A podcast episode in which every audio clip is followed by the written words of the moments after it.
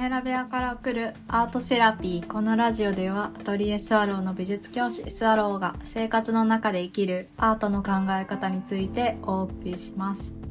皆さんこんばんは。いかがお過ごしでしょうか？今朝電車に乗っていたらある駅で電車の中からこうホームを見ていたんですよね。でそこの駅で扉が閉まって次の駅に向かうっていう時におそらく次の電車を待ってた人と目が合いそうになったけどその人は車体を見ていたんですよね。車体の動きというか。でなんかその10秒か20秒後ぐらいに、えー、電車が止まってねあの結局こう地震事故で遅れたんですけどなんかそういう電車が電車ってすごい速いスピードなんですけどいつも通りにならない瞬間のちょっと前みたいなのがたまにふってこう時間の中に入るから、まあ、そうするとその後全部時間の軸がずれていつも通りのルーティンのこうバスに乗れなかったりとかあのいつもねあの職場に着いたらこう一息入れる時間がなくなっちゃったりとかするんですけどそのズレがね発生する瞬間なんかあ今日ってこういう日なんだなっていうふうに思ってなんかその日を楽しみます私は。はい。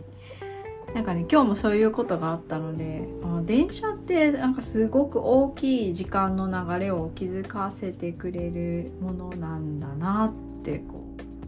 う、うん、思いました。あと何層にも時間がなっているのかもなって思うんですよね。このすごい速いスピードなのになんかの表紙で止まるっていう時にしか見えない何かみたいなうん、なんかそういうのってあるのかなってちょっと思いました。はい、あでえっ、と今日の、まあ、本題に入るんですけど今日は軌道から外れるっていう話をしたいと思います。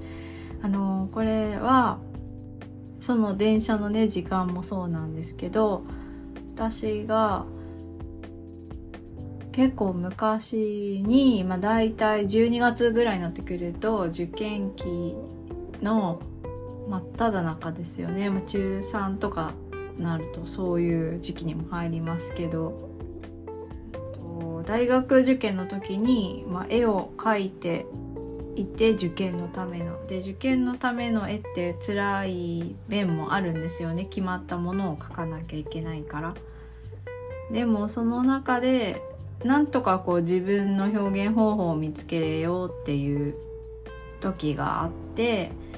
でそうあの絵は経験値も現れるので絵の中に。でそれはオリジナルに、えーと、属して出てくる表現なので若ければまあそこまで生きたものが出てくるっていうことなんですけどで私はすごくこう表現方法が多分これじゃないけどなんか何を表現したらいいのかなってこう20代に差し掛かる頃にすごく悩んでて受験期に。でうんとる人がそんなにあの筆と絵の具に集中しすぎてるんだったら指で描いたらいいんじゃないっていう風に言ってくれてあもういいんだこれでって思えたんですよ。うん、でえっと入り口はそこででけどその人が教えてくれたのは指って言っても指のこの腹とか爪とかと指の内と外では皮膚の感じが違うから、まあ、それをこうどう使うかだよねみたいな話をしてくれてあ指も筆と同じなんだなって思ってただ指って圧力が加わるのでその絵の具が均等に塗れるかどうかっていうのはまた別の話だったりもするんですけどけどまあその時の私にとってはすごくこう軌道を外れることがやっとできたのでうんなんか楽しかったんですよね。あの楽しさを取り戻すきっかけとなったのでああなんか楽になったみたいな 気持ちを覚えた記憶があります。でその絵っていうのはあの指だけで描いてもいいし指とこう筆を使って併用して描いてもいいんだなっていうのも広がったのですごくこう自分のためにもなりました。うん、えっとその軌道を外れるって怖さもありますよね。ででもその怖いという方に注目するかそれともこう見たことないことにチャレンジするかというまあ選べる選べるっていうことなんだなってこう改めて思ったのでそうあの軌道を外れるって別に外れちゃったっていうことじゃないって思いました。外れちゃったではなくて違う流れになったっていうとこにいるみたいな、うん、このえっ、ー、とパターンのことが、えー、ルーティンの中では起きないけど何かの表紙で起きる